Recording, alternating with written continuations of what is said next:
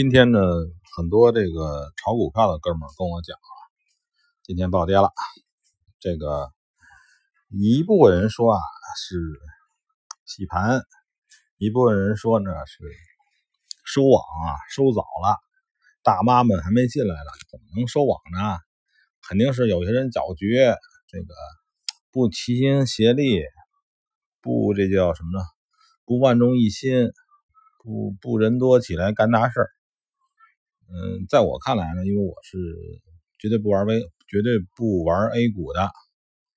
我认为这 A 股呢，就像那个，就像那个小猫发情似的，这个到了发情期了，哗一下子，是吧？每天每天都有新鲜的玩意儿，然后这个发情期一没呢，就没了。它这个是有大的周期性的，就是这一波韭菜。怎么说呢？韭菜这个词儿是不是禁语？我不知道啊，因为上次用完之后就被审查是一段时间。这个就是它是有周期性的，我觉得没有意思。哪有这个外汇省事呢？这个外汇呢，我们就是没有周期性，我们是每天平平淡淡的小日子，不发情，没有周期，是吧？就是每天都这么普普通通的。呃，昨天呢，这个看这个欧美的哪涨，今天是说还想着找机会多多它，但是呢，情情形不对，我还是维持找机会空欧美的做法，因为这几个礼拜一直都这样，这个欧元太贵了，不对。当然，虽然说这么想啊，不一定合适，但是呢，这个美元的强势。之前一直是维持，维持大的方向是没错的。呃，这个这个黄金呢，没得说，还是别相信黄金暴跌。黄金就算暴跌了，它呢也也是黄金，就是说有可能一天跌一百块钱，但是这个东西呢，别想着。去空它，因为这个黄金空起来有问题，它不讲理。就是，嗯，刚才断了一下，就是这个黄金呢不好空是什么原因呢？因为它不讲道理，它比较横冲直撞。所以呢，如果你一旦空了黄金，你就你不好设止损，你设多高它有可能给你损，对吧？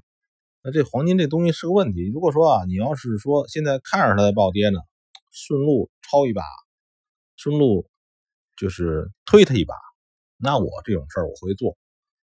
但是呢，就是不能离盘了，因为我不相信黄金我可以设个三五十块钱止损，就是如果是空单，它破不了我，没准儿。不知道全世界会发生什么事儿，邦当一下，它往上涨五十块钱，很正常。五分钟之内涨五十块钱，巴拉一下，这种事儿轻松平常。所以黄金这个东西呢，你就是还是找机会，哎，多它，这个是最近是我觉得是不会错的。呃，欧美呢，找机会空它，尽管现在偶尔我也多，但是呢，多起来我不放心。因为我老觉得黄欧美有一大跌，然后这个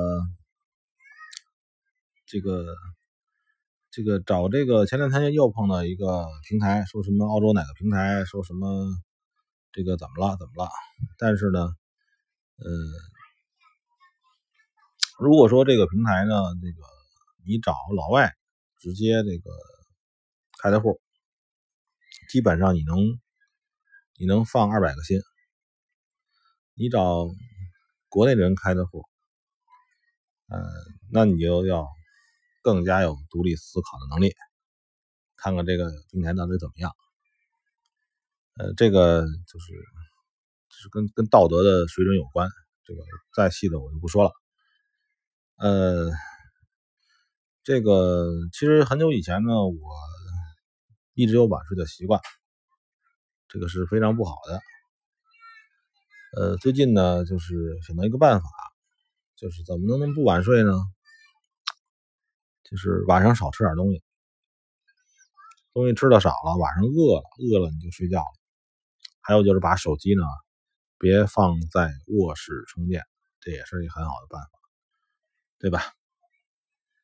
嗯，所以就是这外汇这玩意儿呢，就是说你要把每一天想成平，想成很普通、很平常的一天，所以你每一天都要好好的过，每一天都要保证精力充沛，对吧？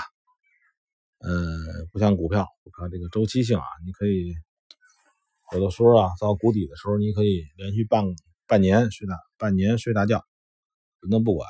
然后，但是你要在中国炒股呢？A 股呢？我知道那些人都是所谓的嗅觉敏感，政治嗅觉敏感，知道大方向。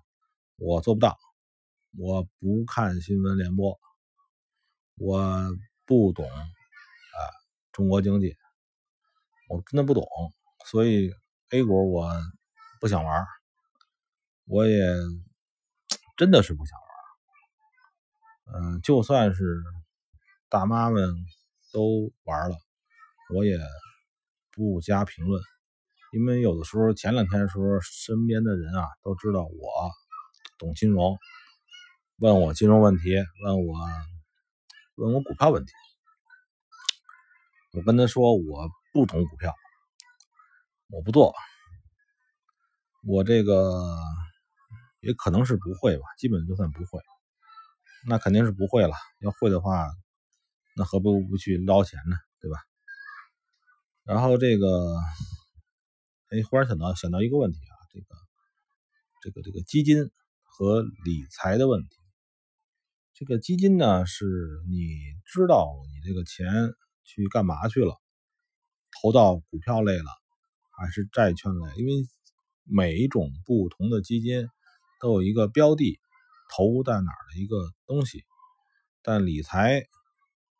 实际上是跟你签了个合同，理财啊，跟你签了合同，然后呢，就是他那里边的干什么，他跟你说的并不清晰。